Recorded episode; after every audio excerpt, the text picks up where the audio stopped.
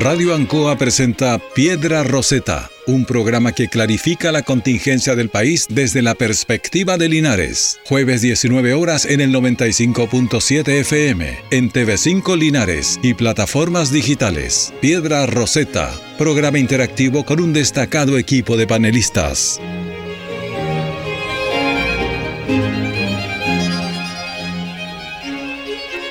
Muy buenas tardes.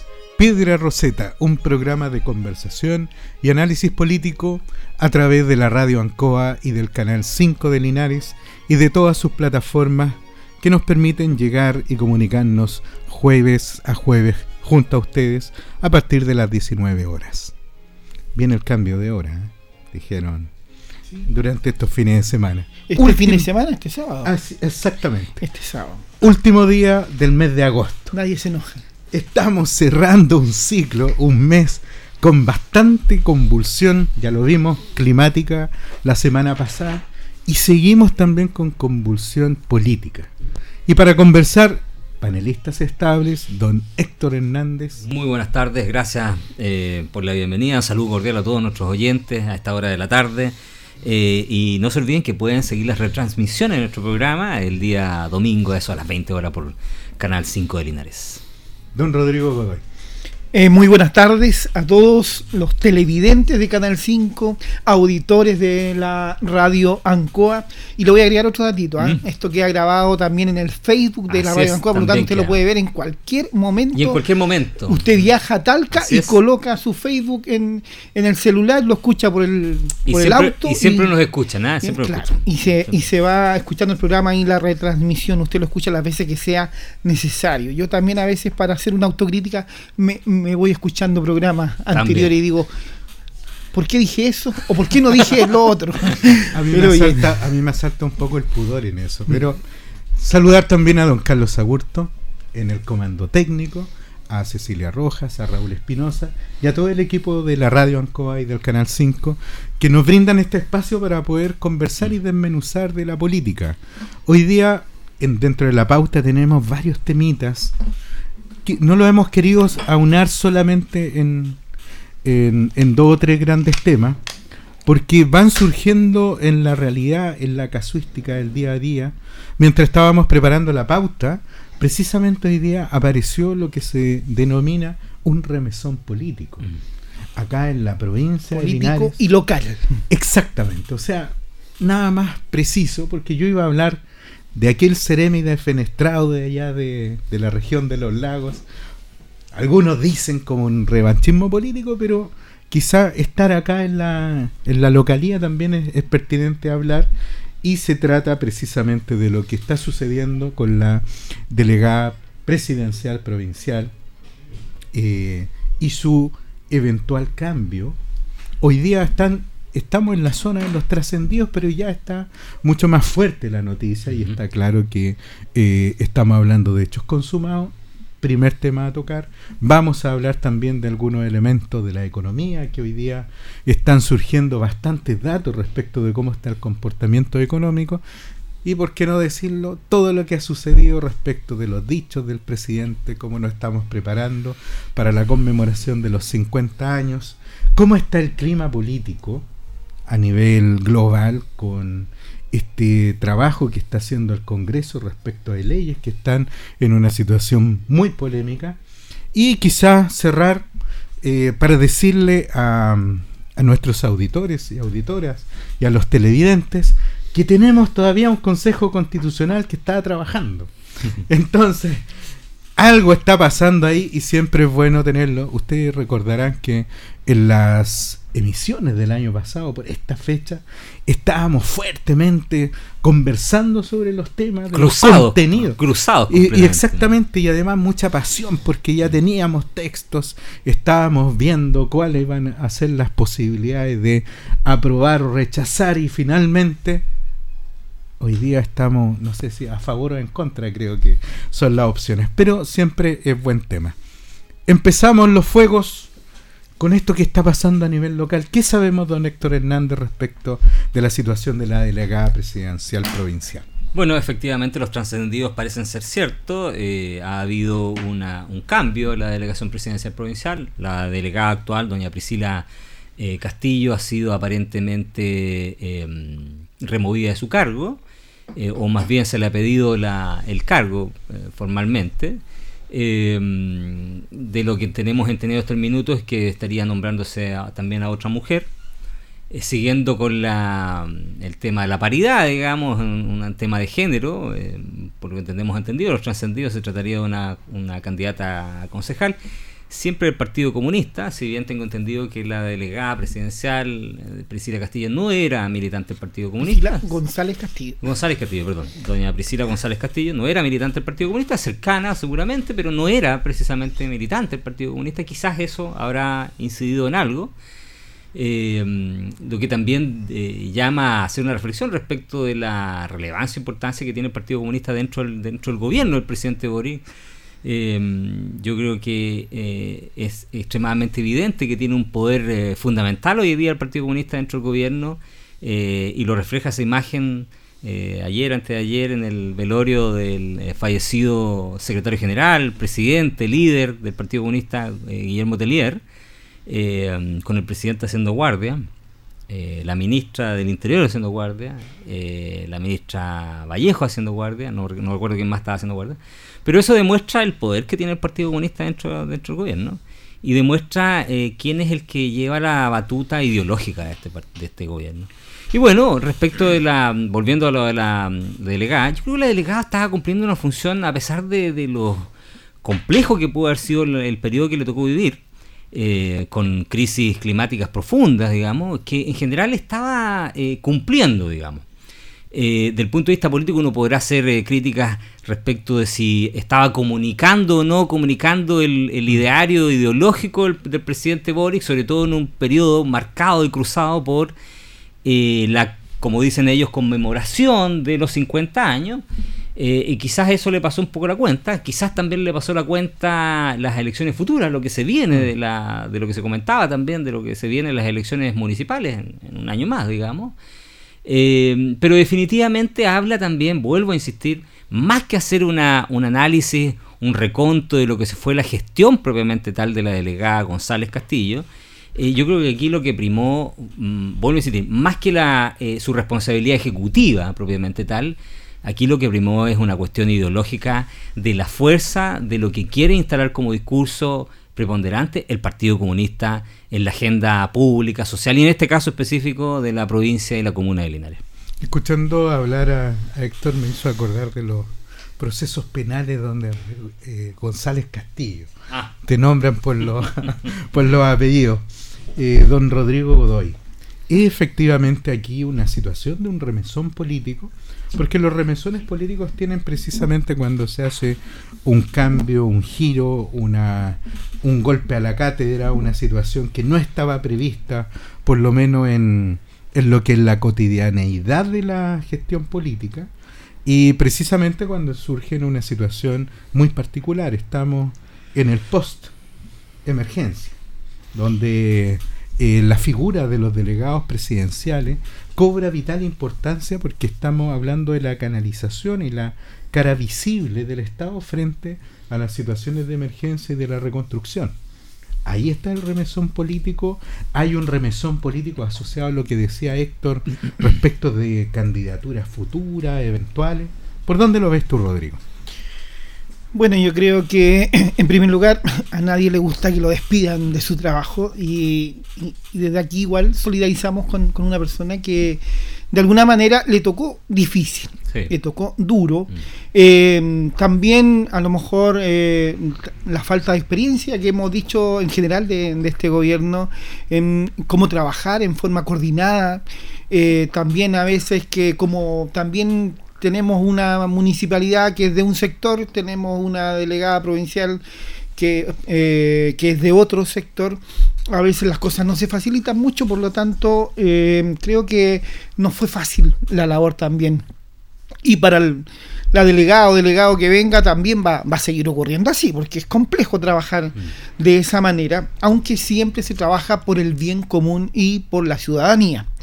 Pero lamentablemente esto está dominado por ideologías y por partidos políticos y eso hace de que se vuelva compleja la, ecuación en cuanto a cómo resolver eh, estas problemáticas. Ahora la coordinación eh, post eh, fluvial, lo ayer justo me, tocó ir a recorrer quería ir a ver cómo está el tema del puente Tres Arcos, el acceso a Pejerrey, de hecho está cortado en kilómetro 20, ah, eh, eh, no se puede acceder, eh, la única opción es por el polígono, tengo entendido que, se hace a través de una coordinación con, la Escuela de Artillería. Y había otro acceso por Longaví que también el camino ya colapsó y no se puede ingresar.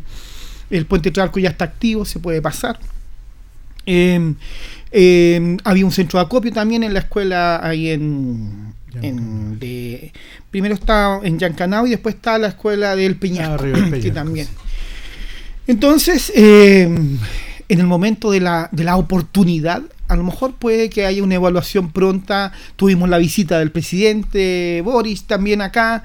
Entonces yo creo que dio para que se hiciera un análisis en forma rápida a través del Ministerio del Interior, que coordina esto, ¿no es cierto? Y llegar a conclusiones de que a lo mejor había que hacer un cambio también en, la delegación provincial.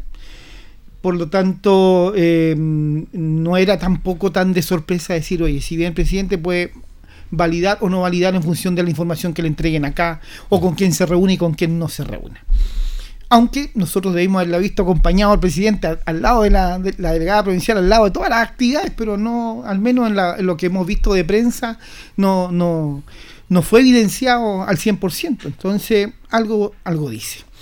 Y como, y como mi estimado amigo Héctor habla también del tema ideológico, yo creo que también, o sea, aquí el Partido Comunista está metiendo eh, sus manos eh, como manos desesperadas también y con una gestión una impronta bastante eh, efervescente en función de lo que es el, el, 11 de septiembre, que a rasgos generales se diluye un poco por la forma en que lo quieren enfocar.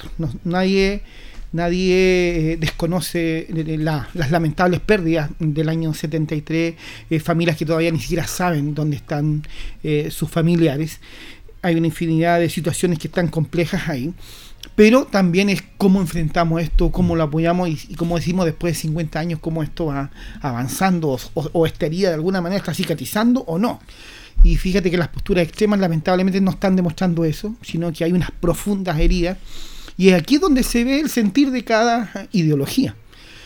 Y en ese sentido nos traspasa. Y eso nos traspasó a nuestra provincia de Linares hoy en día, donde nos quedamos acéfalo con tendrán que nombrar inmediatamente, no sé si ya está el nombre, ahí nuestras fuentes nos están, dando vuelta, nos están corroborando, ahí está trabajando nuestro equipo de apoyo, eh, pero esperemos de que esto también tenga un, un nombre inmediato, eh, según lo que tenemos ahí, el Partido Comunista en sí va a ser una una persona que es militante del Partido mm. Comunista en la delegada provincial en función de lo que tú decías, que no era militante Priscila González, que eh, independiente con, digamos, con apoyo de, de alguna manera, y eso también le quita un piso político eh, quien apoya, quien defiende. Ahora los equipos también, hay que ver ahí jefe de gabinete, encargados de, coordinadores, eh, ¿Cómo, ¿Cómo ese trabajo complejo? O sea, ¿esto va a ser completo hacia abajo o va a ser solamente sacar eh, la cara visible que es la delegada presidencial? Eso lo, iremos conociendo en la semana. Fíjate que eh, uno de los temas más complejos, yo creo, dentro de, la gestión gubernativa tiene que ver con eh, estas modificaciones de los elencos. conocemos todas las frases sacrosantas que existen o sea, el presidente sabe, él sabe solamente hasta cuándo eh, solo él sabe, Solo él sabe. Él tiene, y nosotros estamos a disposición de, su excelencia y tantas otras frases que hay que son parte del manual de la política del día a día. Mm. Pero evidentemente en política las cosas eh, tienen que asumirse y trabajar eh, sobre la base de realidades. Eh, quien asume una delegación presidencial o quien asume un, alto cargo dentro del gobierno, eh, o se dedica a la gestión o se dedica a la política. Sí. Y la política implica que eh, tiene que hacer una proyección sobre la base de construir eh, mayoría, votación, participar en elecciones, etcétera, etcétera. Y evidentemente la delegación presidencial provincial es precisamente eh, una manera de catapultar una figura política. No, eh, no solamente, digamos, para eh, demostrar la gestión que pueda tener un gobierno específico en política pública para efectuar la coordinación de los servicios, sino también para establecer que esta es la modalidad de gobierno que se le ofrece también a la ciudadanía, ¿por qué no pensarlo desde una municipalidad? ¿Por qué no pensarlo desde una consejería regional? Mm. Etcétera, etcétera, etcétera. Mm. O sea, eh, estos no son cargos gratis tampoco, claro. digamos. Eh, hay una proyección y, y claramente eh, en esas evaluaciones también existe un, eh, una forma de decir que lo que se estaba haciendo quizás no estaba cumpliendo con la expectativa del partido que tenía asignado ese cupo, sino también en la proyección de lo que viene en las elecciones que están a la vuelta de la esquina. Prontamente los consejeros regionales, entre otras autoridades, van a tener que determinar si van a salir a la arena política para poder candidatearse. Claro. Vamos a tener también, en el caso de los municipios, eh, que donde se van a medir primeramente las fuerzas electorales, también los elencos de gobierno van a tener que empezar a determinar eh, si van a ir a, a, pelear, si van a presentarse a las elecciones municipales en sus distintos territorios. Porque finalmente lo que buscan los gobiernos es que es tener acceso a los cargos que generan la decisión de las políticas públicas y la distribución de los recursos. O sea, Entonces, esta situación, a mí me parece que el remesón político está dado por la oportunidad. Creo que no es una buena oportunidad. Eh, algunos dicen, bueno, es mejor hacerlo ahora antes que dejar pasar más tiempo. Porque hoy en, en política, alguien lo dijo recientemente, no hay nadie muerto. Mm. Y las condiciones pueden cambiar tanto de un minuto a otro que en algún minuto ya no vas a poder hacer esos cambios que tú estás esperando. Mm. Así que lo único que yo espero que la persona que pueda llegar a la delegación presidencial provincial sea efectivamente una persona que esté camiseteada con la provincia de Linares. Pero, pero aparte de eso, aparte de estar eh, camiseteado, que, que sienta, digamos, se siente, la pertenencia por nuestra provincia. Eh, yo creo que más importante incluso que eso es tener la capacidad de gestión para gestionar la tremenda catástrofe eh, que se nos viene desde el punto de vista económico de, y sobre todo la crisis agrícola. No olvidemos que estas lluvias intensas, inusuales que hemos tenido en este periodo, van a afectar de sobremanera nuestra agricultura. Somos una zona agrícola. Eh, y somos una zona agrícola eh, que, ni siquiera es una zona agroindustrial potente. Tenemos algo de eso, pero... agrícola per se. Claro, pero agrícola per se.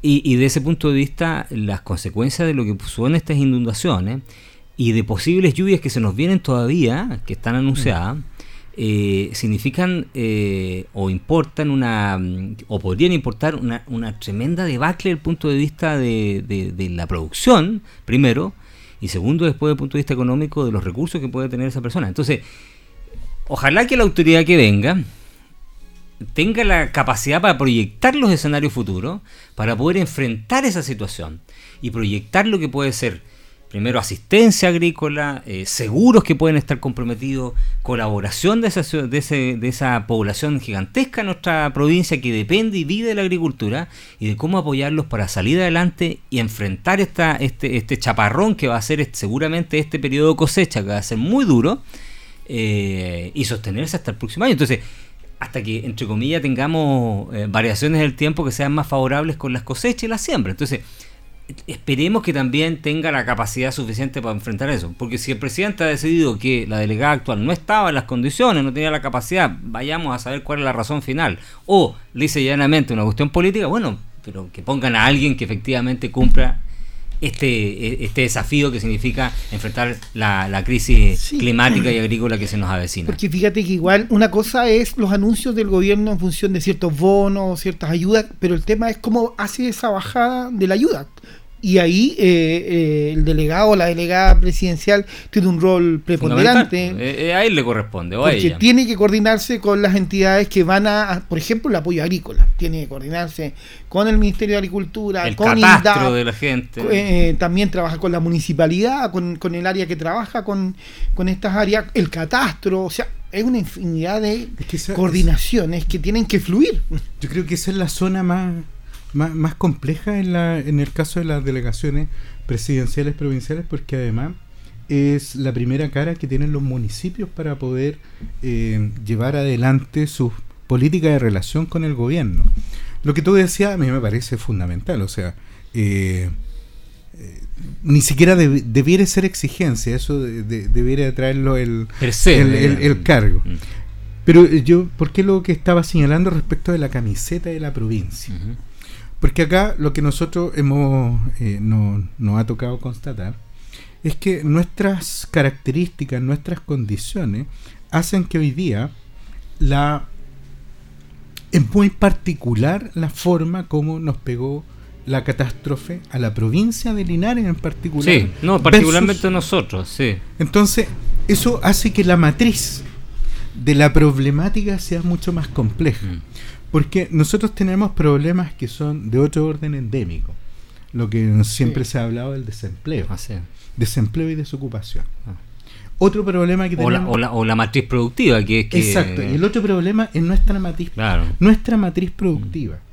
Además de esto, todavía, eh, y lo he estado buscando, y quizá eh, no, he llegado, digamos, al dato más duro, pero cómo eh, está afectada la conectividad la que es más evidente, la que nos permite llegar, digamos, pasado el peñasco. Acá en la zona. Mm. Pero nosotros tenemos muchas otras zonas, caminos interiores, de conexión mínima, incluso de, de, verdadero, eh, hasta, hasta la llegada a asentamientos, poblaciones, que estaban en, los sectores rurales, que mucha noticia no se tiene. Y eso yo lo pude ver ayer en Longaví, donde hay situaciones muy complejas hoy día para poder hacer, ya tienen problemas durante el año respecto del estado de los caminos eh, y además con esta inundación es peor. Mm. Y si vamos sumando y vamos eh, tomando a las distintas comunas que constituyen a la provincia de Linares, tenemos una situación a la que hay que ponerle mucho ojo, porque más información eh, uno no la puede extraer hoy en día. Entonces, por eso la labor que va a tener la delegación presidencial provincial y el liderazgo que debe enfrentar es fundamental en estos dos meses, que es como una especie de ventana en la, en la, en la preproducción agrícola. Y, y, y súmale a eso dos cosas más. A ver, eh, en el ranking de pobreza de nuestro país, si tú miras el ranking de pobreza de nuestro mm. país, la primera región con más pobreza, eh, esto cambió, ahora es Ñuble, después viene Araucanía y tercero somos nosotros. Entonces, estamos en el podio de las regiones más pobres de Chile. Entonces, esa situación tiene que eh, ser siempre, la, tal como tú lo decías, debe venir en el ADN de la autoridad que asuma entendiendo que esa es su primera prioridad, es la superación de la pobreza, más allá, y déjame aquí entrar un poco los temas ideológicos, más allá que los temas ideológicos, por favor, el presidente está preocupado de temas ideológicos, no está preocupado de la pobreza real que está enfrentando nuestro país. Y a eso súmale otro ingrediente más, que se nos acerca el verano. Y nuestras provincias, nuestra región en particular, pero nuestra provincia, además, se ha visto afectada por los incendios forestales por sobremanera. Entonces, o sea, esperemos que la autoridad que llegue tenga la capacidad ejecutiva, tenga la visión además para poder enfrentar este escenario que se viene, que es muy complejo.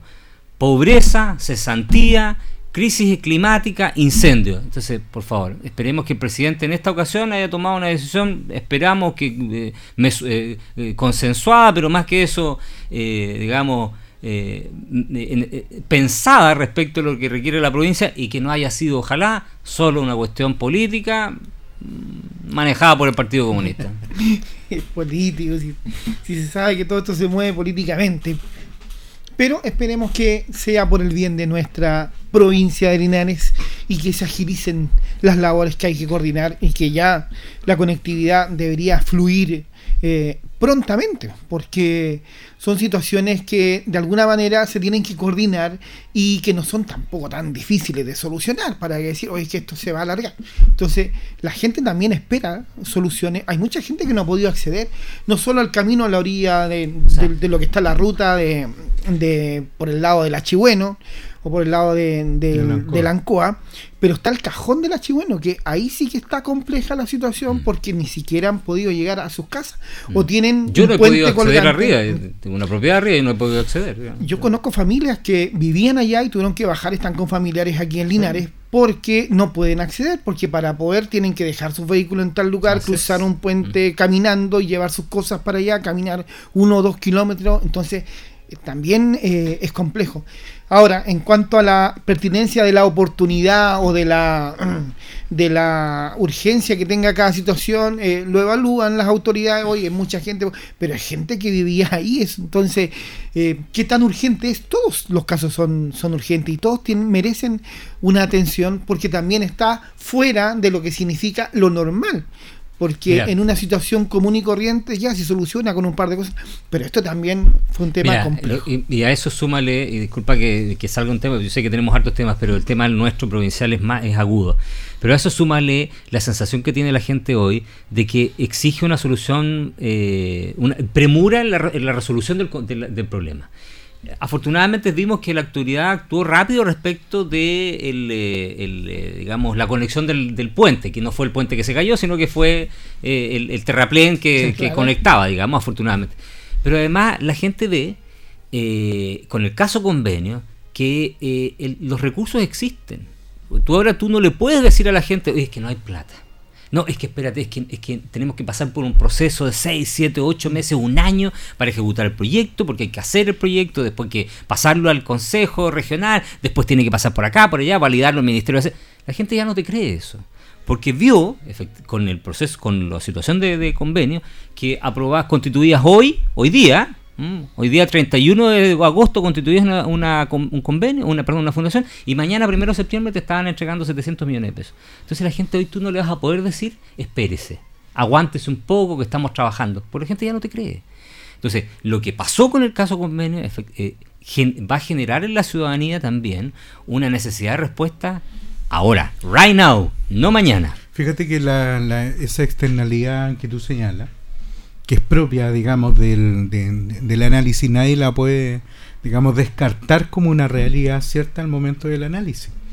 Eh, es, muy curioso hoy en día, eh, sobre todo en la gestión del de, la emergencia, cómo ha ido decayendo todo lo que tiene que ver con la información que estaba entregando la autoridad en, en materia de lo que es la prevención. Hoy día nos enteramos por eh, que vienen lluvias durante los próximos días. Sí, vienen, vienen. Y toda esa situación hoy día debería estar generando alerta. Yo recuerdo durante esta semana cayeron un par de gotas, no, no, es decir, un par de gotas. No. Vino una lluvia y se activó una alerta sí. de emergencia que llegó precisamente a Senapred. Y uno de los temas que decía, que, eh, poniendo mucha oreja a los especialistas, decía, es muy importante hacerle caso a la alerta. el único problema que tiene la alerta, mm. y me quedo grabadito, ¿ah? por eso la estoy diciendo, dijo, el único problema es que la alerta no te dice para dónde tienes que arrancar. Entonces no sabes si está, si te dice, oye, tienes que salir, claro, tienes que salir hacia el norte, al sur, al este, porque dice alerta de evacuación. Claro. Y si no está O sea, ponte, a gritar, ponte a gritar, pero no, salgas a ninguna parte. vamos al sentido común. no, no, no, pero espérate. Lo que él decía es que precisamente cuando aparece la alerta, debieran aparecer también mucha información respecto de los lugares donde tú tienes que hacer esa acción preventiva y después dice y saca la alerta ya cuando dice como en una operación de ICE, está todo señalizado hacia donde te tienes que dirigir. Solamente así como el dato, pero interesante que... el tema es la cobertura de, la alerta. Yo estaba viendo eh, mm. un tema más técnico eh, eh, con el tema de la cobertura de la alerta, por ejemplo, es la gente que está cercana al borde del río Ancoa, mm. que se va a devorar. Esa alerta le tiene que llegar a la gente del Guapi Bajo, del Guapi Alto, hasta del Guapi. pero a veces llega hasta la gente de Linares que, está acá. Pero igual es bueno saber porque hay alguien que a lo mejor tiene contacto allá y, también es importante. Lo que no te dice, estamos claros, hacia dónde, pero la gente que está allá sabe para qué lado está el río y para qué lado no está el río. Entonces, hacia dónde tiene que evacuar. Yo creo que también falta un rango de eh, como semáforos de la alerta. Porque una cosa es como empezar, eh, estamos en una primera etapa donde ya está subiendo eh, relativamente cada cierto rato, se evalúa cuánto, no sé, centímetros sube el caudal del río en este caso de un río, eh, y en una proyección de 30 minutos más debería de empezar a desbordarse y va a avanzar de a poco. Entonces, debería ir como en, en, en, en increciendo. para que la mm. gente también tenga una real eh, dimensión de esto y tome decisiones, porque igual es importante hacerle caso a la alerta pero también cuando tú estás en un lugar donde no va a llegar y, sigue recibiendo alerta, también empiezas a perderle credibilidad a cuando realmente estés en el lugar que corresponde a una alerta eh, realmente de evacuación. Entonces, necesita más análisis. Alertas, análisis. Y yo creo que hay que dejar puesta la invitación mm. para que la nueva autoridad, si efectivamente ya eh, asume mm. en funciones, que nos visite nos faltó la visita de Priscila González. tengo entendido que se promovió en algún minuto la, visita de ella. Y la idea es precisamente que en un programa precisamente que de análisis mm. político puede estar también la autoridad política conversando y comentando. Y, yo creo que ahora que, dejó de ser autoridad, yo creo que también es, interesante ah, escuchar esa, al panel, ¿eh? esa, Y en una de esas la podemos invitar al panel. Necesitamos también la postura femenina, por lo tanto queda cordialmente invitada. Bien, pasamos a la segunda etapa de los fuegos porque el remesón político también, y, ya lo adelantaba Héctor, eh, también lo deslizaba Rodrigo, estamos acercándonos cada día más a la conmemoración de los 50 años del golpe de Estado del 11 de septiembre y el clima político está cada día más crispado. Situaciones tales como las condenas que se conocieron durante la semana eh, en el caso de Víctor Jara eh, y de otros eh, partidarios del régimen de la Unidad Popular eh, que fueron asesinados en, en, el marco del golpe de Estado y de sus detenciones. Esa situación que hoy día tiene a 50 años, la sentencia de término para iniciar el cumplimiento de las condenas, también generó situaciones muy particulares que tal como lo decía Héctor, eh, coincidió también con el fallecimiento del presidente del Partido Comunista y se dio esta situación donde eh, se habló de la mm, altura política del presidente del Partido Comunista, de Guillermo Tellier, eh, y su oposición y el haber sido uno de los encargados militares del Partido Comunista para enfrentar a la dictadura de Pinochet versus la situación que estaba ocurriendo con los militares condenados por crímenes eh, en materia de derechos humanos y el suicidio precisamente de uno de los brigadieres que fue condenado a cumplir 25 años de presidio y al momento en que se estaba siendo eh, eh, había concurrido la policía de investigaciones para llevarlo al cumplimiento de su condena, él termina suicidándose. Mm. Y esto generó precisamente una declaración presidencial que ha sido muy cuestionada que ha generado bastante bataola desde el punto de vista político. Y hoy día vemos como eh, desde el ex candidato presidencial, José Antonio Cast, ha pedido también eh, derechamente eh, una rectificación de las declaraciones del, del presidente de la República y cuando no pedir perdón a la familia, por cuanto se estaría hablando de cobardía en la situación del suicidio de este brigadier en retiro y para compararlo precisamente con la situación del, del presidente del Partido Comunista recientemente fallecido. Y las declaraciones del clima electrónico, yo no, la, no tuve oportunidad de, de escucharla en, en, vivo y en directo, pero eh, también provocó bastante la política. Yo creo que Mochati debe estar viejo con un, un, tremendo problema, porque cada vez que el presidente habla es como que el país decae más. y eso está generando bastante ruido. Entonces, veamos, pues analicemos qué está pasando con este clima político, las declaraciones, qué está ocurriendo. Mira, yo veo que lo que decíamos al principio, que se está polarizando demasiado esto, eh, pero en el sentido del manejo de la información a través de los medios de comunicación, porque falta también eh, análisis desde el punto de vista de la ciudadanía. ¿Qué opina la ciudadanía en general? ¿Cómo retroalimentamos eh, a los medios de cuál es la postura de la ciudadanía hoy en función? Porque hoy día escuchamos a entre comillas, representantes de, ya que sean los políticos, diputados, senadores, eh, dirigentes de los partidos políticos más emblemáticos, tanto de izquierda como de derecha, pero eh, no tenemos una retroalimentación de la ciudadanía. Eh, hay algunas encuestas que han mencionado cierta, cierta información a través de preguntas un poco abiertas, pero, insisto, no refleja el pensar de la comunidad. Pero eh, yo lamento profundamente cómo se ha ido dando el diálogo de ambos sectores. Porque si algunos critican la violencia y nos encontramos por otro lado que también hubo violencia, en, el caso mismo de eh, hoy día sobre la muerte de Guillermo Tellier, eh, un dirigente 17 años, fíjate, fue mm. presidente de... Qué paradoja, fue 17 años presidente del Partido Comunista, hablando de esta libertad, de esta apertura democrática, sin embargo la dictadura también duró 17 años. Tres años también fue secretario general eh, junto a Gladys Marín, ¿no es cierto? Que él fue el, el que heredó, digamos, una vez que falleció Gladys Marín. Entonces, eh, un, trabajo que ellos han realizado, lo hemos hablado algunas veces, que fue bastante eh, hormiguita hasta que llegó a los resultados que tiene hoy día y la participación y la presencia que tiene el Partido Comunista, no sé si la había tenido antes, eh, antes de los años 70, pero hoy día ha crecido mucho. Y es parte del gobierno también.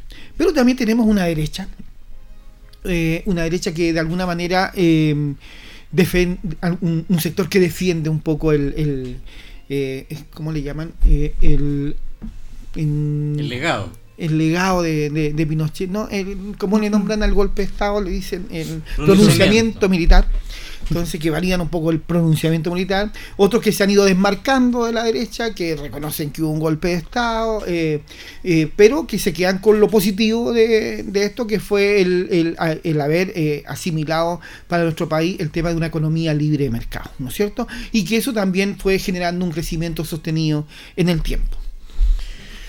Ahora, yo te digo igual, cuando uno toca fondo económicamente, cualquier cosa que haga para crecer eh, ayuda y, funciona, y eso a nivel de familia. Familias que están en DICOM, los embargaron, empezaron desde cero y todo lo que eh, hagan, todas las acciones que hagan, es porque aprendieron la lección y, van mejorando. Eh, lo mismo ocurrió con este país, también de alguna manera se entorpecieron ambos sectores para que esto, para que este país llegara a la bancarrota, en primer lugar, y luego eh, un índice de pobreza que no habíamos visto en mucho tiempo. Y también hay que reconocer que se tomaron también eh, decisiones acertadas. Entonces, eh, también una cosa es tomar decisiones y otra cosa es no asumir estos roles.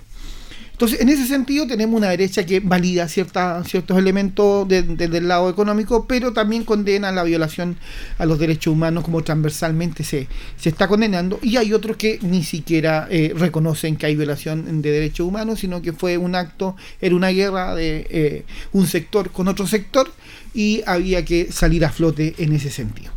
Entonces, volviendo a mi punto de, del tema del análisis, fíjate que yo leía el año pasado y este año el Mineduc creó un plan de, eh, trabajo en función de educar eh, a la ciudadanía, al menos a sus estudiantes, en lo que le compete al Mineduc, en función de una reflexión, en función de los 50 años de la conmemoración de...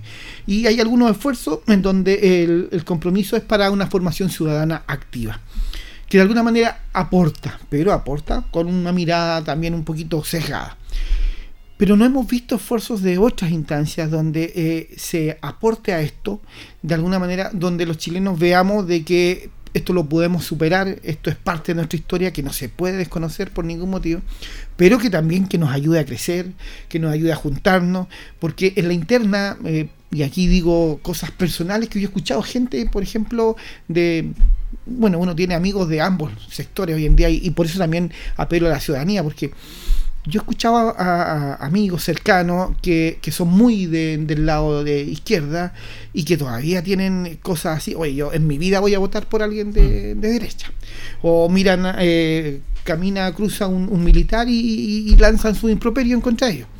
Como también tengo amigos de derecha que también, o sea, en su vida van a votar por alguien de izquierda, que no van a apoyar, que no van a trabajar, y uno lo escucha y dice, oye, pero estamos en el siglo XXI, ¿cómo, ¿cómo podemos avanzar? Y existen esas miradas. Y a lo mejor esta gente de alguna manera igual representa un sector. Por eso hemos visto que el Partido Republicano se, se validó a través de una instancia como era el, el proceso constituyente, ¿no es cierto? Para esta nueva constitución en una segunda etapa eh, donde la gente quería eh, normar cosas en función de la constitución y que no se extralimitaran por el otro lado.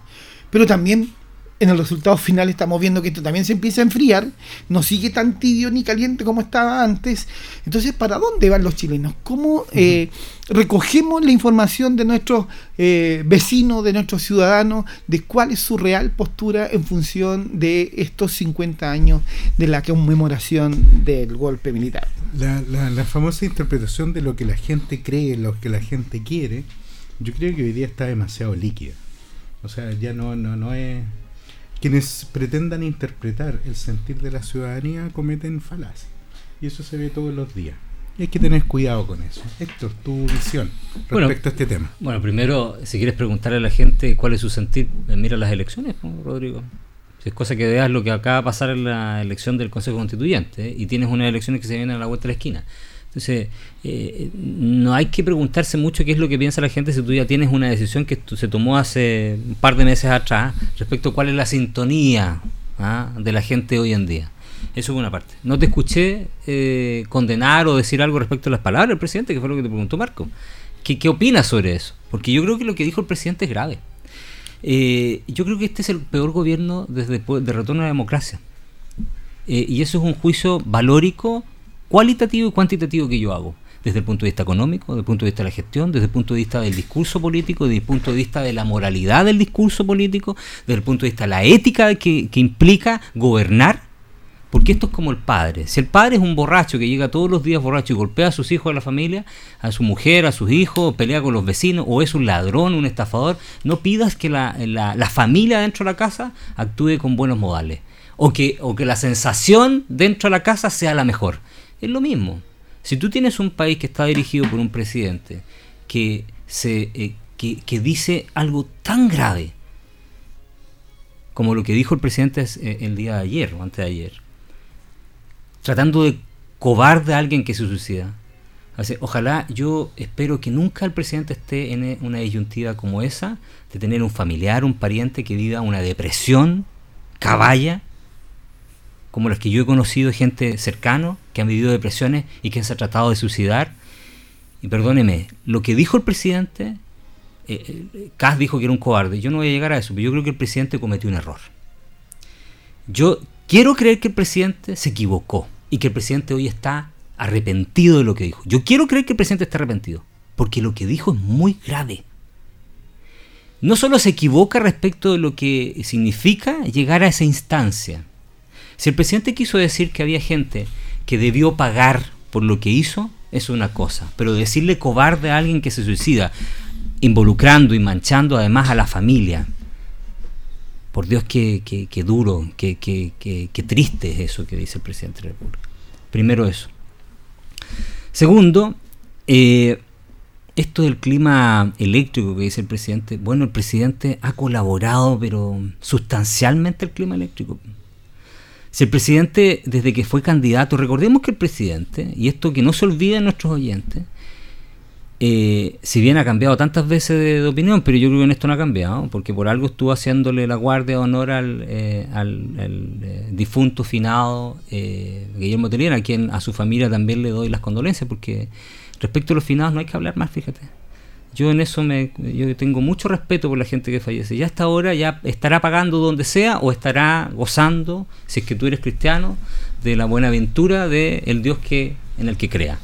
Pero, pero creo, eh, si era ateo o no era ateo, pero yo creo, yo creo, en este momento espero que su familia esté con, con mucha tranquilidad en el espíritu, porque a lo mejor fue un buen padre, yo no lo sé, o un buen abuelo, no Han sé. hablado muy bien de él. Han hablado en general. Cada uno pagará sus culpas y sus condenas. Todos tenemos algo que pagar, todos tenemos tejado a vivir. Bueno, pero a lo que voy. Eh, el presidente, eh, él dijo que era más comunista, él era más marxista que el Partido Comunista. El presidente se reunió con los asesinos de Jaime Guzmán. El presidente se puso una polera de Jaime Guzmán. El presidente llamó a que eh, llamó a, trató de asesino al presidente Piñera. O sea, el presidente Boris ha dicho tantas cosas. El presidente habló de Temo y territorio liberado. O sea, el presidente ha dicho tantas cosas, queridos oyentes, que eh, ha sido el artífice número uno de este clima eléctrico.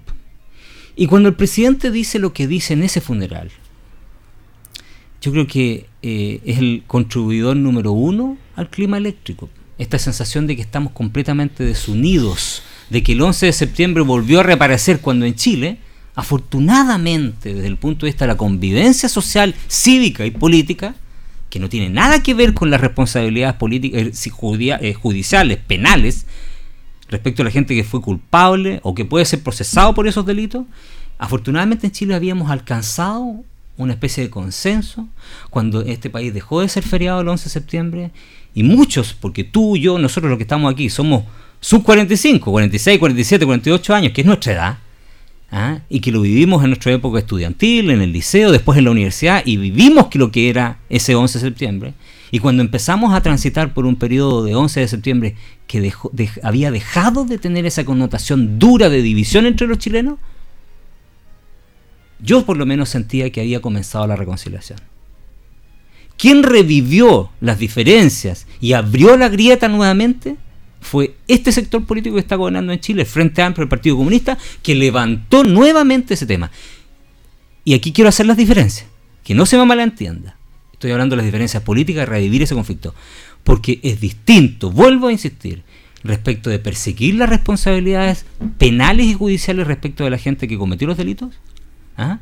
entendiendo que en Chile hay una figura rarísima de una prescripción que no existe, en un delito que no existe, que es un delito que se llama secuestro permanente, que no existe, independiente de eso, pero si tienen que hacerse efectivas las responsabilidades penales, eso va por un correr distinto y los tribunales tendrán que resolverlo a lo que era un clima de convivencia que en Chile se había alcanzado después del gobierno del presidente Lagos y que habíamos comenzado a transitar una especie de reconciliación en este país. y el presidente, y, déjame terminar, y el presidente Boric y su grupo y su sector político contribuyó a volver a abrir esa herida. Fíjate que el problema son los tribunales una vez más, porque mira, si yo no defiendo ni, ni, ni ataco en, ese sentido, pero te voy a abrir la memoria, porque tú, tú dices, eh, si el presidente es como el padre y si el padre habla tontera, eh, eh, sigue siendo, incitando a ciertos elementos Fíjate que Piñera también podríamos recordar que fue un padre de, la delincuencia, del robo, eh, junto con sus amigos, avalando información privilegiada, haciéndose dueños de empresas, manejando eh, el, sobre todo el tema de, la minería a través de Soquimis, de sus amigos y todo lo demás. O sea, es un sinvergüenza también, si yo lo veo desde ese punto de vista, y yo veo hoy día al, gobierno también de todos los errores que han cometido, pero no por eso tampoco vamos a dejar de conversar. Porque fíjate que también en, en, su, en su momento, eh, fíjate que los tribunales no actuaron, no actuaron, porque si tiene un tipo que le robó, que se robó un banco con información privilegiada, que tenía que haber sido procesado, haber estado preso y ni siquiera haber tenido derecho a ser candidato a algo, llegó a ser presidente. Entonces, para que la gente que nos está escuchando también le vamos a refrescar la memoria de ambos sectores. O sea, tenemos, tenemos un sector político que está podrido, que está podrido completamente, tanto la izquierda como la derecha. Y yo insisto, en, otra instancia, si nosotros eh, fuéramos un sistema parlamentario eh, más completo, esto es, váyanse todos y que se mm. empiecen a armar en cada instancia que hubo crisis, hubo, hubo que eh, haber armado un nuevo parlamento, haber llamado a elecciones, pero no como cada uno tiene barro, entonces se tapan unos con otros y se empiezan a, defender y empiezan a llegar a acuerdos nacionales y le ponen nombre porque en algún momento el, el, el 18 de octubre, para el, tema de, de, de, las marchas y de las protestas, eh, se trató de defender un poco de que Piñera no saliera del gobierno y por eso se llegó a ese gran acuerdo, porque en el fondo era, váyanse, y, tiene que salir Piñera. Ahora está ocurriendo lo contrario. vemos también que eso lo pidió un sector político. Vemos que también acá están y tú estás jugando al empate ideológico. Es, es que mira, fíjate, el nombre que sea, se llama memoria, se llama, se llama realidad, o sea, no, no tapemos de alguna manera, oye, el empate, oye, recordemos las cosas como son, o sea, Rodrigo, el presidente Piñera la, la violación de los derechos humanos del primer momento. Déjame cerrarte la idea completa en el sentido de que no por una cosa que es positiva, yo voy a dejar que el otro negativo siga avanzando. Y esos, esos sí que son empates dentro del mundo de, de la política, porque se se ponen en juego ciertos intereses de ciertos sectores que, ah, oye, si esta cuestión empieza a tambalear, también nosotros también empezamos a tambalear, se empieza a salir este tornillo de este balancín y no funciona. Y vuelvo al punto principal, y aquí donde nos encontramos con un, un sistema judicial que no ha hecho su pega, transversalmente, tanto para un lado como para el otro nos encontramos hoy día cuando tú dices, oye, dejemos que las instituciones hagan lo que... Ya vamos al punto de eh, las violaciones a los derechos humanos. Estamos hablando del caso de Víctor Jara, que todos sabemos cómo, cómo falleció, o sea, cómo lo mataron y todo lo demás. Y esta persona era una de las partes de que involucradas en, en la muerte de Víctor Jara, ¿no es cierto? y que fue condenada luego ya de 50 años, casi 50 años, o sea, ¿qué justicia estamos hablando? 50 años para que ocurra una reparación.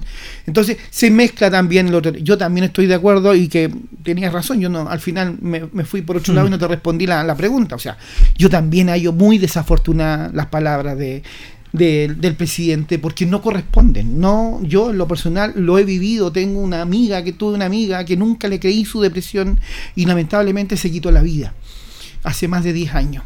Y, y, y, lo siento así. Y hoy en día sí le pongo alerta al tema de, la, mm. eh, de las depresiones y, todo esto que involucra, porque una persona lo pasa mal. Mm.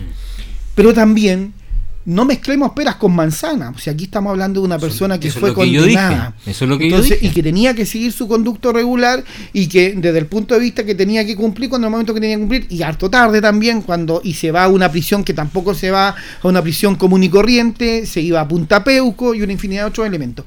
Entonces, yo lamento, eh, eh, una vez más, que este presidente siga cometiendo tonteras embarradas, porque eso le da pie a que la derecha siga agarrando los globos que están flotando en vez de tomar la pelota real y trabajar por, por la ciudadanía. Entonces, aquí se dan palos por acá, palos por allá, pero no, nunca nadie afronta la realidad y lo que se está viviendo hoy en día.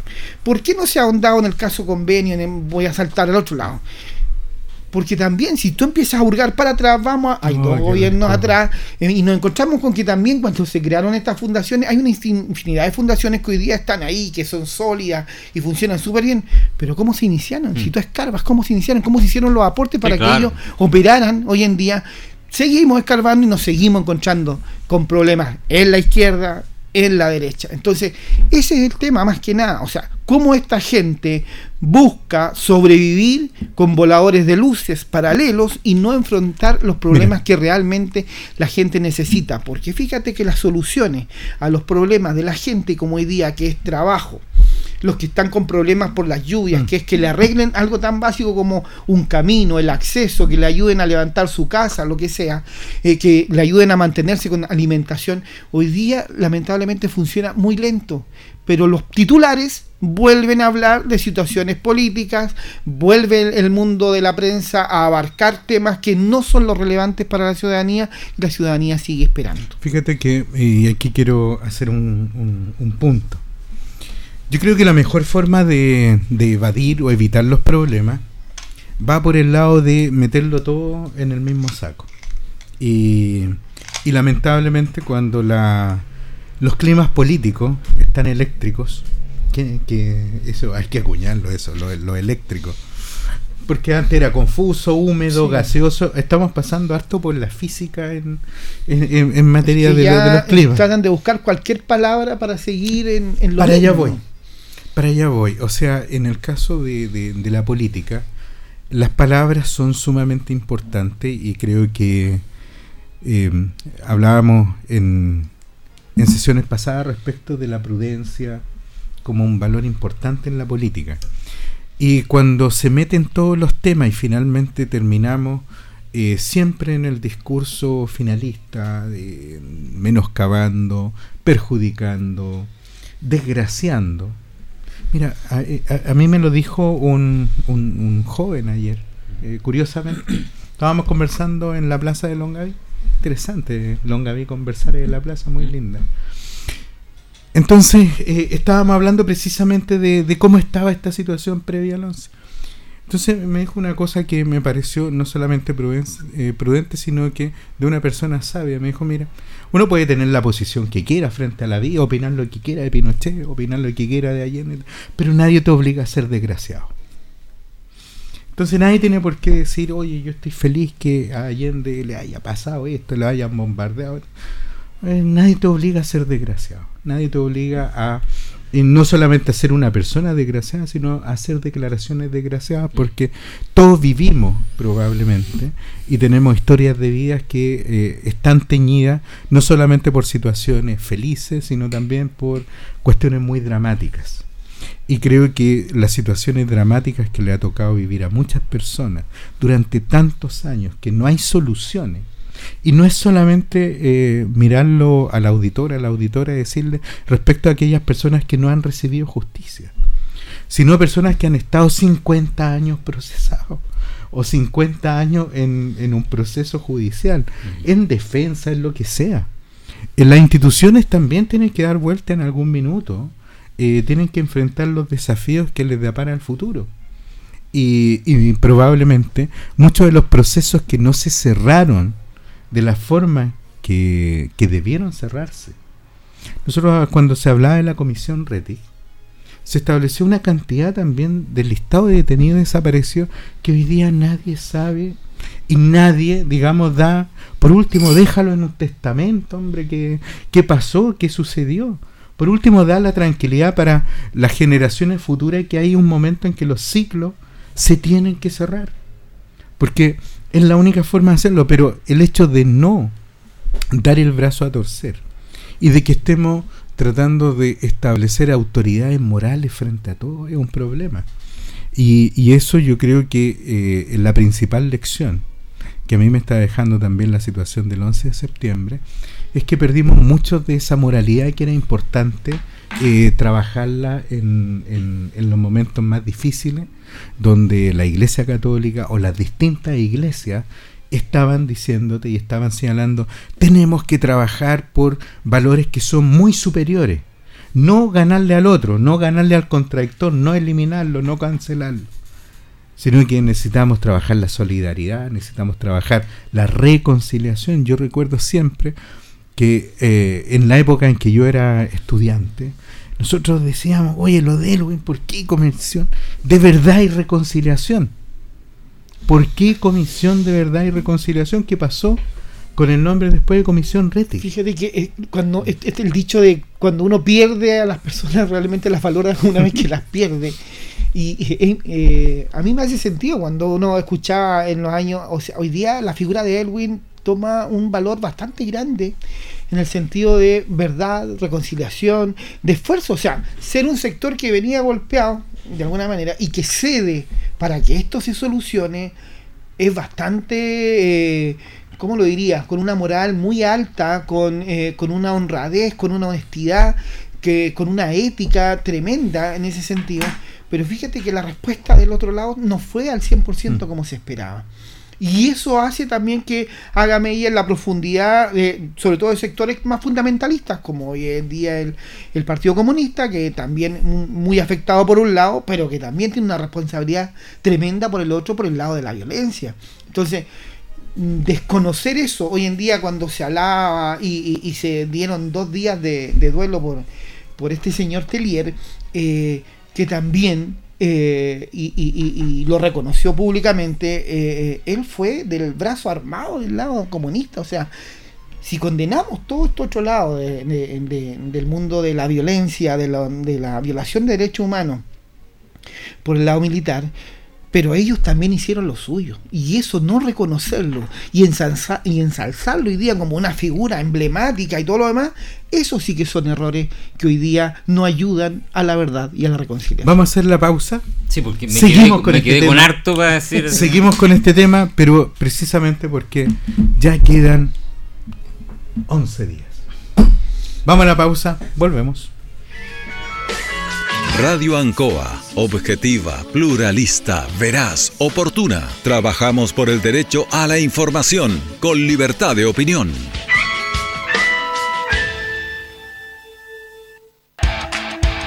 Ruta 2000.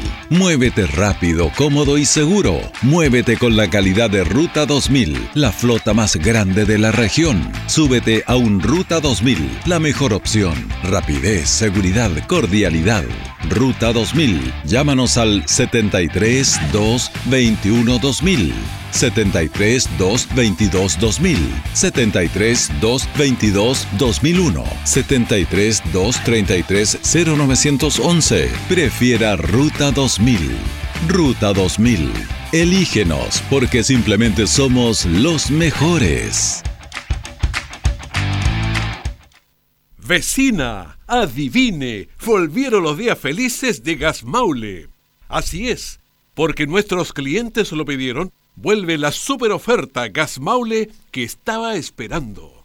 Solo por este 30 y 31 de agosto pide tu carga de 15 kilos por solo 18.900 pesos y 45 kilos por solo 69.900 pesos. Llama ahora al 800-800-980 y no te pierdas esta oportunidad única de tener en tu hogar el mejor gas de la región. Prefiere más calidad, prefiere más duración, prefiere Gas Maule.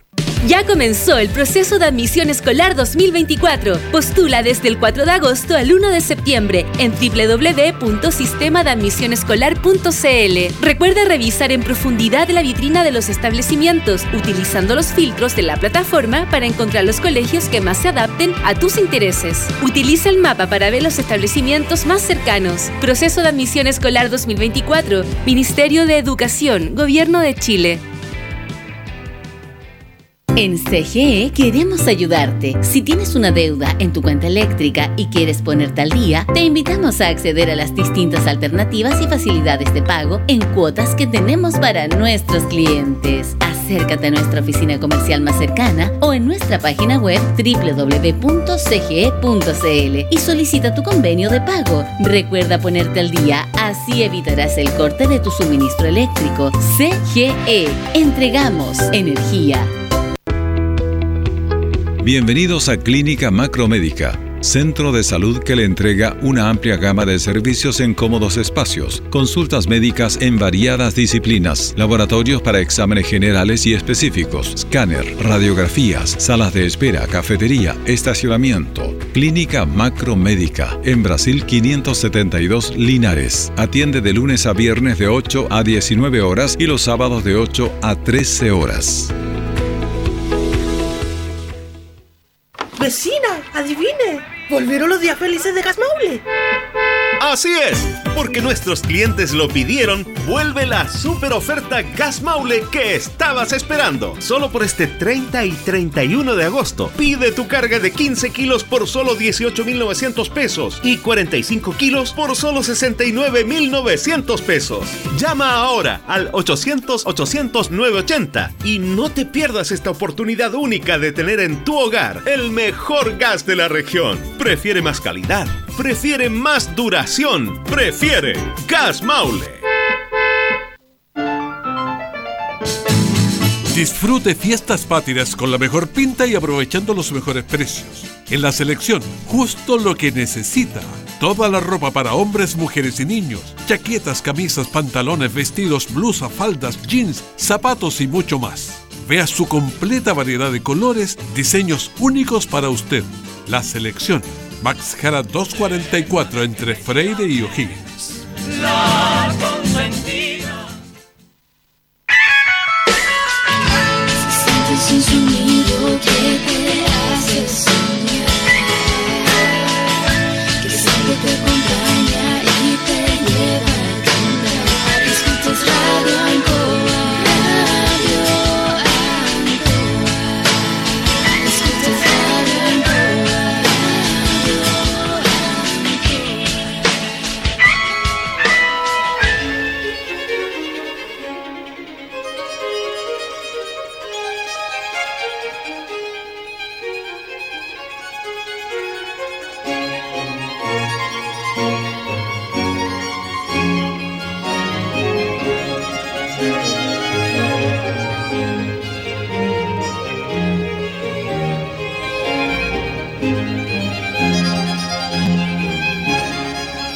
Piedra Roseta, el programa de conversación y análisis político. Y en esta breve pausa eh, hicimos recuerdo de grandes figuras en, la política nacional que han ido decreciendo, pero que su legado hoy día es tan importante eh, ponerlo eh, sobre la mesa.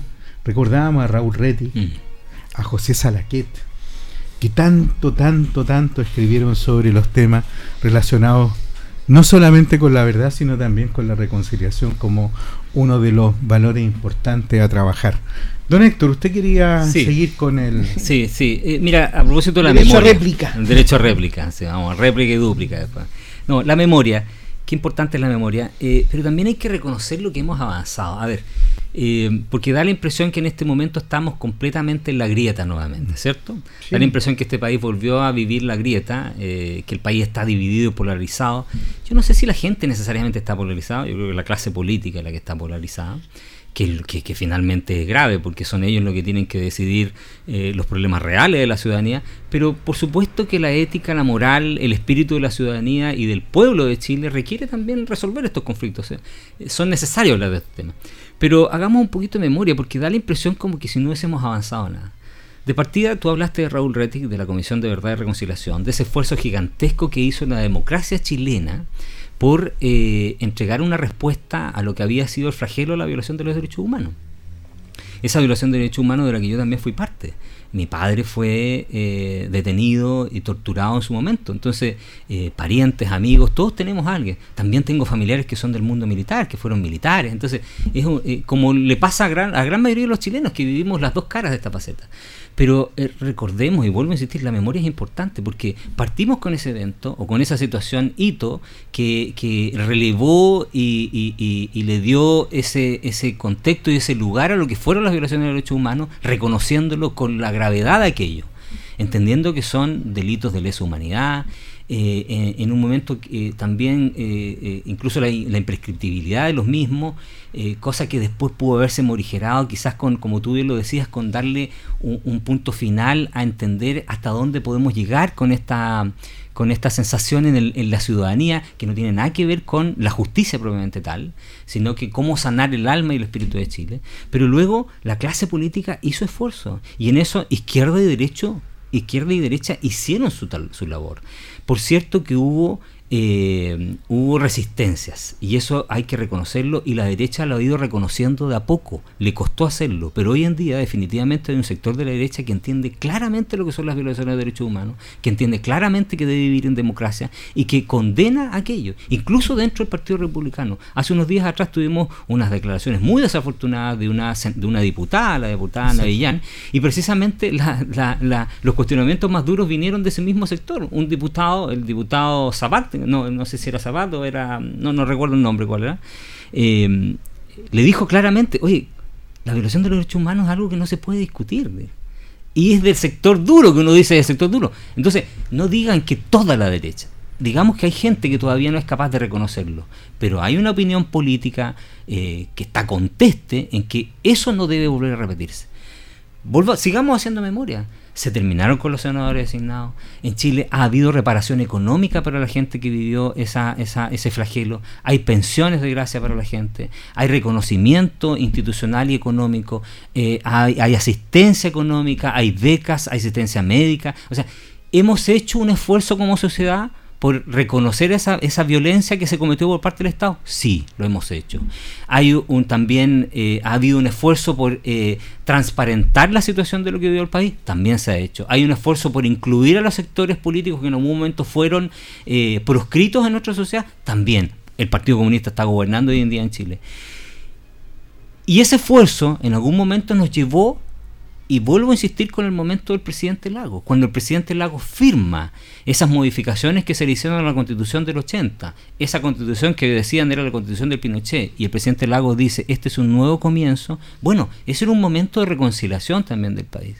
¿Dónde viene el cambio? Viene el cambio con esta generación nueva de jóvenes que no vivieron ese periodo, que levantaron banderas de lucha que estaban, entre comillas, sanándose en la sociedad chilena y que las acentuaron de una manera que eh, ha ido generando de a poco esta grieta. Entonces, cuando yo hablo de memoria, yo no estoy, y, en eso quiero discrepar con, con, Rodrigo, yo no quiero hacer la teoría del empate aquí, porque yo no voy a defender a Piñera, porque mi cuestionamiento del gobierno del presidente Piñera es crítico. Yo creo que al presidente Piñera definitivamente le faltó interés para enfrentar lo que estaba viviendo. Al presidente Piñera le faltó capacidad para gobernar este país en su momento. ¿ah? Otros podrán decir que se vio enfrentado a una situación que lo superó. Bueno, pero que le faltó capacidad ejecutiva, le faltó capacidad, eh, eh, visión de Estado a largo plazo, que le faltó interés, definitivamente estoy de acuerdo con eso. Y yo no lo voy a defender.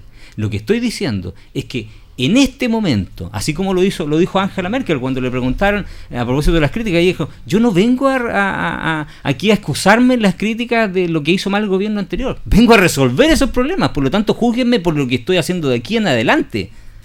Lo mismo estoy diciendo ahora respecto al gobierno del presidente Boric.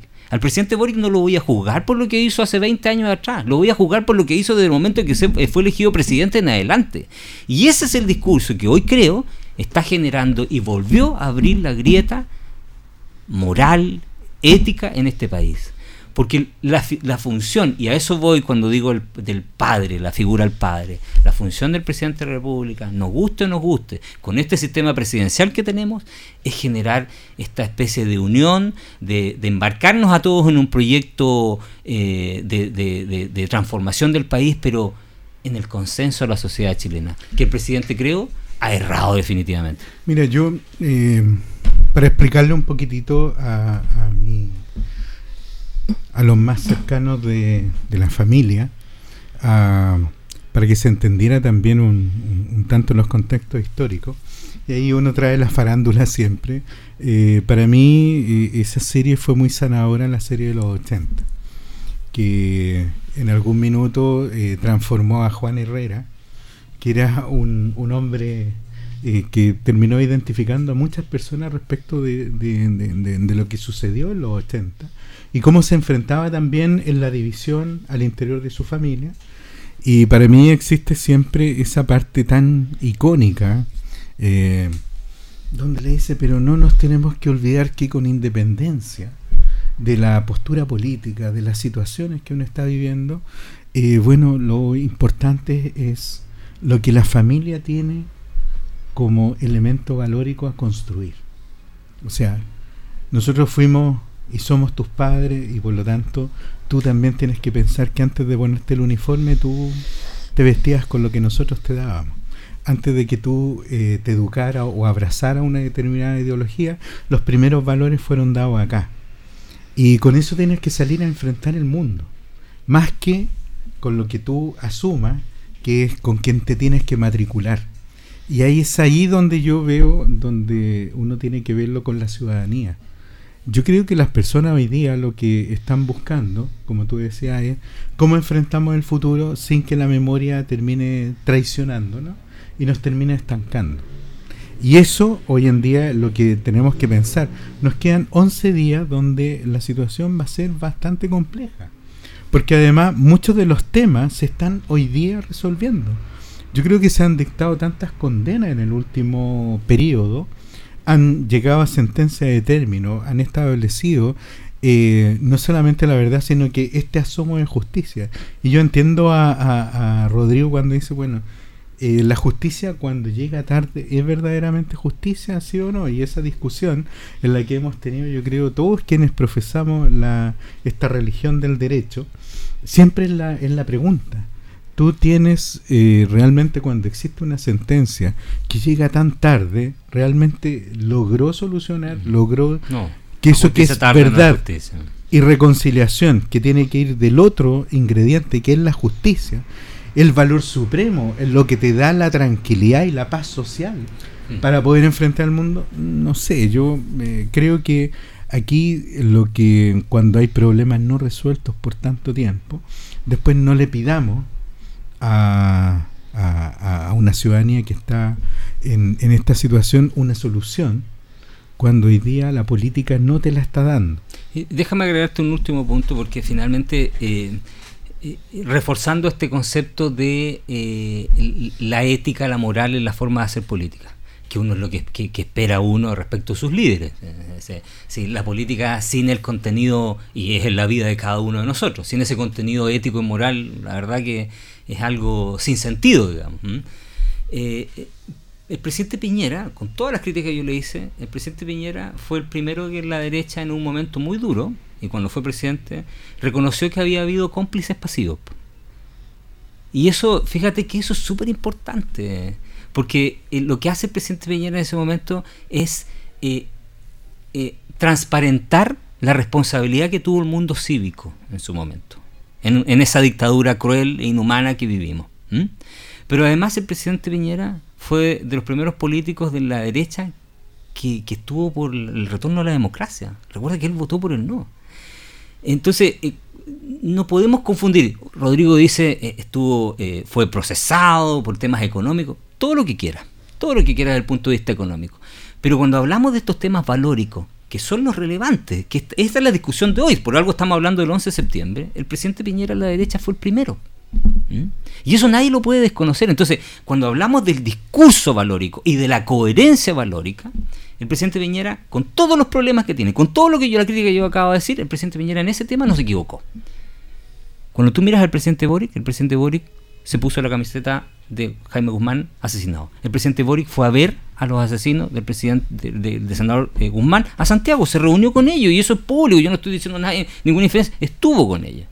El presidente Boric se despacha una declaración como la que hizo antes de ayer, que es triste, que, que, que duele, pero no duele necesariamente por la gente, por, por ese militar que fue condenado. Porque cada uno, vuelvo a insistir, la responsabilidad penal es personalísima. Duele también por el contexto de las familias que están involucradas en esto.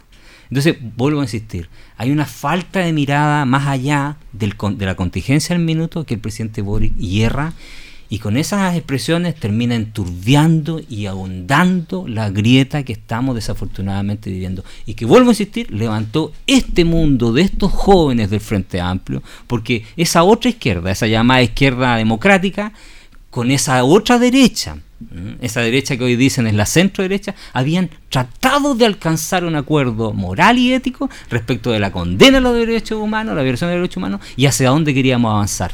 Si recuerda que además, y a esto sumémosle, la estabilidad política, económica y social empieza a resquebrajarse en el primer gobierno de la presidenta Bachelet y empieza el problema ahora a darse y a profundizarse en el segundo gobierno del presidente Viñera y finalmente con toda la impronta del Frente Amplio. Consejos para estos próximos días. Yo, yo apelo a que eh, este presidente se acuerde que es presidente de todos los chilenos y que deje sus ideologías o su influencia, porque tiene una oreja ahí en el, en el oído, tiene un partido comunista que le remarca y le remarca y le remarca cosas. Eh, fíjate que él, cuando fue candidato y le gana al candidato del Partido Comunista, se fue desmarcando un poco para lograr votos. Sí, pues, y ahora que fue electo presidente, es cuando más se ha ido enmarcando con el Mm. Partido Comunista. Yo creo que eh, apelo a que sea el presidente de todos los chilenos, eh, que trate de buscar acuerdos, que busque eh, reflexiones donde pueda aunar eh, esfuerzos y no generar más divisiones, porque eso es un retroceso.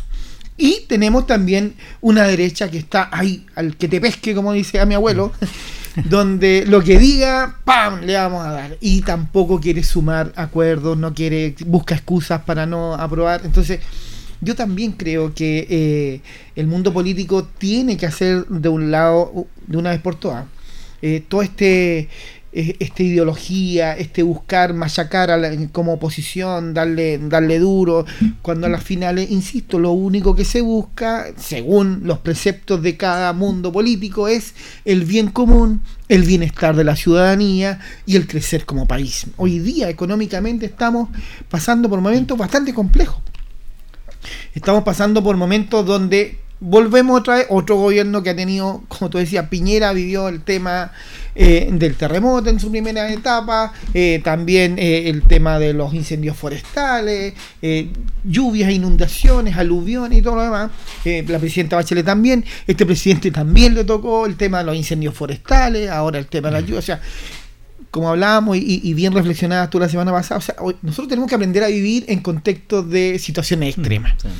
Y yo creo que hay que crear hasta un ministerio de situaciones extremas, porque de alguna manera hay que aprender a convivir con esto. Entonces, eso ya no es excusa porque ha sido transversal para todos los presidentes situaciones complejas. Entonces, ¿hasta cuándo vamos a aprender a vivir con situaciones complejas? ¿Hasta cuándo nos vamos a demorar? Fíjate que Estados Unidos tiene un tremendo, eh, ¿cómo se llaman estos? Eh, eh, situaciones climáticas eh, que ellos Sí, tienen eh, un huracán. Tiene un tremendo huracán, sin embargo, ellos están preparados, eh, se coordinan con, con la gente, empiezan a, apoyar inmediatamente, pasa el huracán porque saben que no va a volver y empieza la reconstrucción. O sea, ¿cómo no vamos a tener acá un plan de emergencia que pasó la emergencia inmediatamente aquí Que estamos? lo decíamos la semana pasada. Entonces, de alguna manera, pero insisto, esto es una coordinación entre todos. Tiene que haber un apoyo entre todos, tiene que haber buena voluntad entre todos, porque de alguna manera la política en este país se fusiona y opera en decisiones que son compartidas. Porque tanto el mundo político como el ejecutivo tienen que llegar a, ciertos acuerdos para poder desviar presupuestos, eh, agilizar gestiones y también tenemos eh, la retroalimentación en terreno del mundo político también. Si tiene una semana distrital donde tiene que venir a ver o meter las patitas al barro, eh, ya sea el diputado, el, el senador y, y ver cómo está su gente. Entonces, nos gusta la gente cuando está en situación normal y cuando puede ir a, a votar, pero no parece que no les gusta la gente que está en situaciones complejas. Y esto es para todos los sectores. Entonces, volviendo al punto inicial, yo creo que este presidente de alguna manera tiene que recuperar la cordura y gobernar para todos. Te voy a dar un dato, ah, fíjate cómo, cómo siguen moviéndose las redes. La Federación de Estudiantes de la FED, De la nuevamente, es una niña comunista eh, con un amplio eh, prontuario político de crecimiento estudiantil desde secundaria eh, y ahora se hace cargo de, de La la FED. Federación de Estudiantes. Entonces, eh, fíjate cómo siembran ellos y dónde están los otros sectores y por qué no han despertado los otros sectores, cómo no logran en la juventud eh, con un discurso eh, progresista positivo, porque esto otro también es un discurso progresista, pero resulta que es un discurso progresista desde el punto de vista de allanar camino para el, el otro sector. Entonces, tenemos que empezar también a, a- a trabajar y poner equilibrio. Si, si hablamos de, de- de que tiene que haber eh, en, en un gobierno, en, en- en una Cámara de Diputados, en, en un Senado, tienen que haber estos contrapesos. eh, fíjense que nos estamos despreocupando de los contrapesos fundamentales, que es del crecimiento de la sociedad. Cuando despierta este incentivo por la, el- por la educación cívica, por la ciudadanía, por la participación. Y los jóvenes hoy en día necesitan orientaciones reales y hay que preocuparse de los jóvenes. Y tenemos un sector que está muy preocupado de los jóvenes y hay otro sector que Mm. no está preocupado de los jóvenes.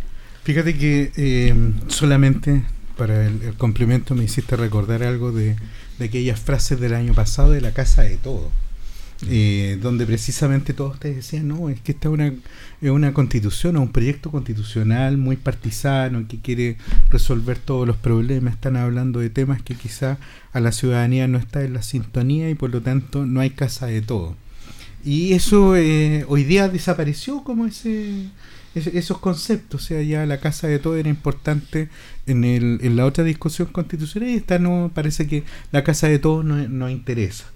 Y, y a eso lo ligo también para, para cerrar como eh, este ciclo de, de temas Mm. en los que estábamos conversando, que efectivamente situaciones que son eh, de alta importancia para el país, cómo van cambiando en la impronta y en su importancia, y ya los temas que se consideraban como sumamente importantes de que una constitución fuera eh, o interpretara todo el país para lograr esta casa de todos, un concepto bien extraño, ¿eh? mm. porque eh, siguiendo toda analogía respecto del padre, mm. pero también cuando tienes tíos que son buenos para hablar, abuelos que de repente no, no, no, no tienen idea de cómo eh, resolver los problemas y que no entregan soluciones a los problemas y se le pide a las nuevas generaciones que tengan también una base de prudencia, de verdad, de justicia y de templanza eh, para su discurso eh, es complejo. Pero me quedo con lo que le preguntaba también a Rodrigo, consejos por los días que vienen, porque vamos a entrar en un ciclo bien eh, va, a ser difícil, va a ser dura, hay una agenda de mm. gobierno y además que está teñido por todos estos cambios que se están dando a nivel político. Mm. Consejo, digamos, para el, mundo político en lo que viene en los próximos 11 días. Bueno, coincido con lo que dice Rodrigo respecto a que ojalá el presidente recobre esta templanza que, uno espera y que, y que, y que entienda que, es presidente de todos los chilenos. No, no, no es solo presidente del Frente Amplio del Partido Comunista. Eh, porque claro, sus acciones dan a entender que en realidad representa un solo mundo. El hecho de que haya decretado duelo nacional por la muerte del, presidente del presidente del Partido Comunista, que vuelvo a insistir, eh, yo espero que su familia reciba consuelo, porque es lo, lo, es lo, a ver, aunque suene esto, es lo cristiano, es lo humanista, digamos, es, lo de ser ser humano, digamos, eh, digamos, sentir empatía por el sufrimiento ajeno, digamos. Eh, y en eso vuelvo a insistir eh, mis condolencias a esa familia, pero entender también que eh, fue una figura que dividió tanto también a Chile y, no reconocer a otra. Hace unos días atrás falleció Belisario, Velasco, respecto a quien quizás no, no, podemos decir que fue una lumbrera gigantesca que entregó mucho, pero definitivamente fue un hombre que miró la o que por lo menos entendió que debía haber reconciliación en este país. Entonces, y que trató de hacer lo mejor posible la pega y, nadie discute eso. Entonces, Quizá el subsecretario del Interior más... Más largo, creo que estuvo más tiempo. Sí, sí, sí, Tuvo el gobierno de él y el gobierno de Freire. Así es. Y después tuvo el gobierno del presidente Bachelet. Entonces, entonces e, ese tipo de, personas eh, quizás tampoco a lo mejor ameritaba un duelo nacional, pero definitivamente ese tipo de personas encarnó mucho mejor este concepto que estamos hablando este aquí. Proceso. Este, claro, de, de, tratar de reconciliar al país y que siempre lo movió aquello y, y, y, el buen gobierno además respecto de la figura del, presidente del Partido Comunista, que, que genera tanto, eh, digamos, tanto cuestionamiento finalmente y que definitivamente no representa a todos los chilenos. Si tú recuerdas en la encuesta cuando se hacía la encuesta de apreciación de los líderes políticos, Jorge Telier era el, político peor evaluado Guillermo Teliera, Jorge el poeta, perdón. Eh, Guillermo era el Guillermo era el político peor evaluado de Chile y consecutivamente en todas las encuestas, no sé, en 10, 15 años, o sea, no. Entonces, o sea, se la hacía Academ también era la peor. Pero lo hacían varias encuestas. Sí, pero lo hacían varias no salió Electo, la última. Además no salió electo. Pero si tú me preguntas un consejo, yo creo que definitivamente el presidente eh, tal como, y en eso vuelvo a insistir, creo que Rodrigo tiene mucha razón, dejar de, sentir que él, eh, a ver, definitivamente todo político aspira a que su ideología, su, su visión política sea la que gobierne y lleve, al, eh, que, el, pueblo asuma esa condición. Pero cuando el presidente asume también la investidura de, de líder político de la nación, tiene que entender también que tiene que ser ecuménico. Y el consejo quizás que podríamos darle al presidente en este minuto, humildemente, es que recobre ese sentido ecuménico que tiene la función del presidente de la República, que, que, es, que representa a la República, él guía a la República toda, que es una institución que va más allá del momento. Eh, y porque cuando logre ponerse sobre ese podestal, el presidente se va a dar cuenta que los problemas reales de Chile son mucho más concretos eh, que la realidad le está apretando el zapato a la gente en cuestiones que necesita urgente, imperiosamente solución, y que el presidente desafortunadamente, cuando sigue un poco pegado a esta cuestión ideológica de, impulsada por, lo que bien decía Rodrigo, estas aspiraciones del Partido Comunista, pierde, se pierde en esa, en, esa mm, eh, maraña de, ideologismo y, pierde la conexión con los problemas reales de la sociedad. Déjame agregarte solo un dato. La, eh, ayer apareció la cifra, la estadística de cesantía. Estamos en 8.9, tengo entendido.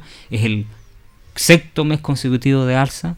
eh, y estamos mal, o sea, por favor, el crecimiento ayer, eh, hoy día, eh, no, ayer el ministro de Economía de Hacienda dio a, conocer la propuesta del proyecto de, presupuesto y la proyección de aquí a 8, de aquí hasta el 2028 es que Chile con suerte crecería, crecería un 2.3, 2.4. Son los PIB tendenciales. Los PIB tendenciales. Entonces es muy complejo el escenario futuro del país. Entonces yo creo que el presidente tiene temas mucho más importantes que preocuparse que estar, seguir un poquito pegado en el tema ideológico. Eh, para el cierre, empieza septiembre. Un mes que siempre en Chile tiene esta... Eh, eh, es el mes capital, yo creo, de Chile. Tanto por las celebraciones de las fiestas el mes de la patria. Es el mes de la patria y además tenemos cambio de estación tenemos tantas cosas que septiembre nos trae. Y mm, los consejos eh, los panelistas lo han señalado. Volvamos a la mesura mm. vamos a la prudencia.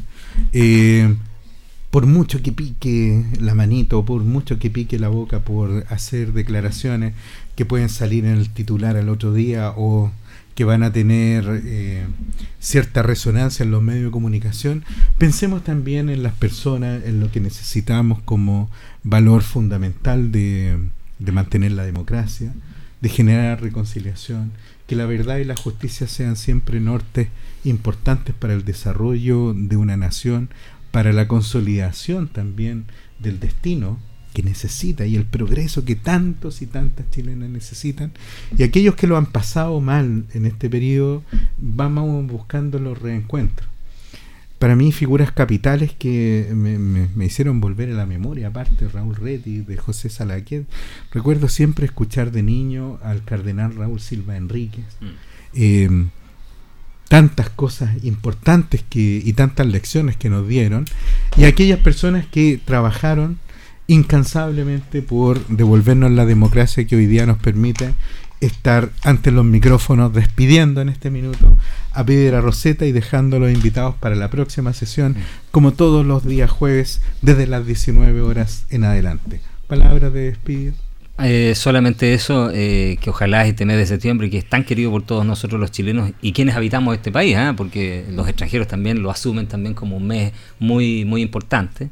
Eh, que el presidente también en esa sensación de primavera, de cambio de estación y de buen clima, también entienda que, tiene que bajar un poquito la mesura respecto de eso, y la derecha y todo el mundo de la oposición también, por el bien de Chile. Don Rodrigo. Septiembre me encanta, es el mes de la patria, en primer lugar, como chileno, como amante de nuestras tradiciones. Y yo quiero mandar un saludo, me acordé, la Paulita Nuche, nuestra querida ah, amiga Paola Nuche, hace un par de semanas la vi por acá por Linares. Así que le mandamos un saludo cariñoso.